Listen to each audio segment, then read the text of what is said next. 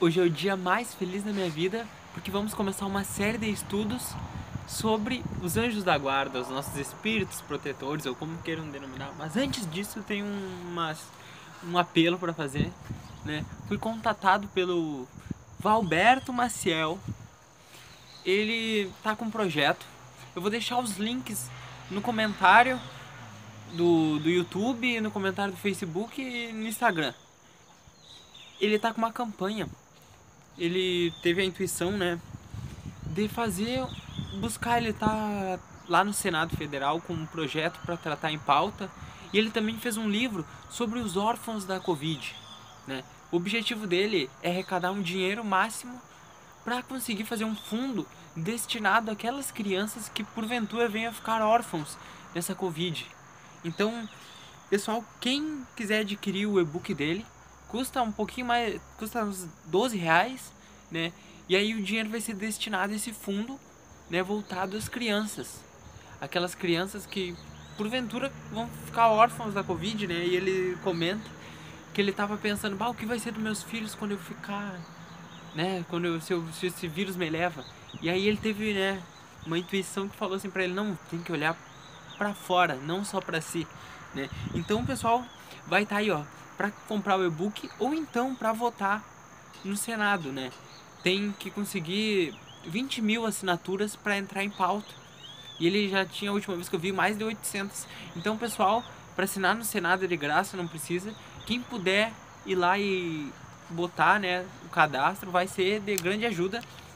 Toda a pauta deve ser divulgada. E vamos lá, porque o estudo é longo. Há espíritos que se ligam a um indivíduo em particular para proteger-no? E a resposta é sim. O irmão espiritual, a que chamas de bom espírito, né? O anjo da guarda. que se deve entender por anjo guardião? Kardec pergunta. Aí a resposta é: o espírito protetor de ordem mais elevada. Ele tem sempre, né, necessariamente o anjo da guarda, ele é mais elevado que nós. Qual é a missão do espírito protetor? Aí a resposta é de um pai sobre seus filhos, ele guia seu protegido pelo bom caminho, auxiliando com conselhos, consola suas aflições e etc.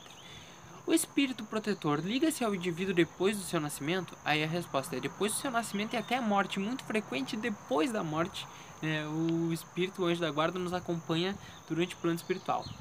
A missão do espírito protetor é voluntária ou é obrigatória? Aí aqui ele dá a explicação que é os dois, né? Ele voluntariamente aceita a missão, mas depois que ele cumpre, que ele assume a responsabilidade, ele tem que ir até o fim, né? O espírito protetor está fatalmente ligado ao ser confinado, confiado à sua guarda? Aí a resposta: ocorre frequentemente que certos espíritos deixam sua posição para executar outras missões, mas então eles são substituídos. Então, né, o nosso anjo da guarda, ele tem a nossa missão de nos proteger, mas não é a única exclusiva.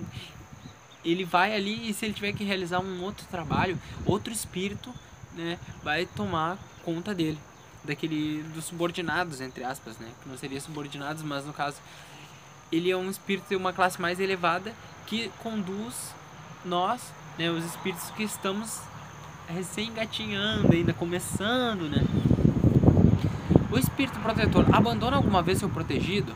Quando ele rebela os seus conselhos, não quer mais os conselhos? Aí a resposta é: ele se afasta quando vê que seus conselhos são inúteis. E que a vontade de sofrer a influência dos espíritos inferiores é mais forte, né, do que a vontade que ele está dando ali. Todavia, não abandona completamente. Você faz sempre ouvir, sendo, né, o, basta o homem, né, chamar ele. É o que diz aqui.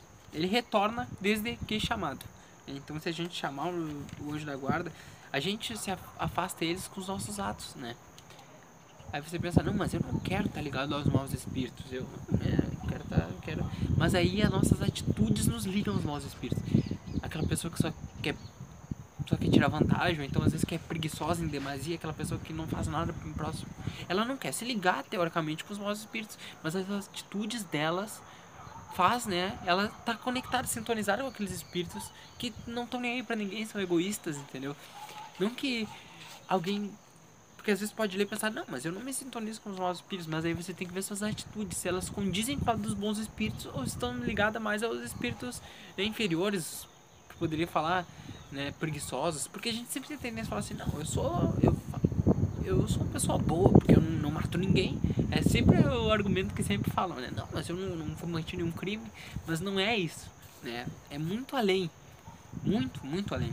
Essas almas há milhões de léguas.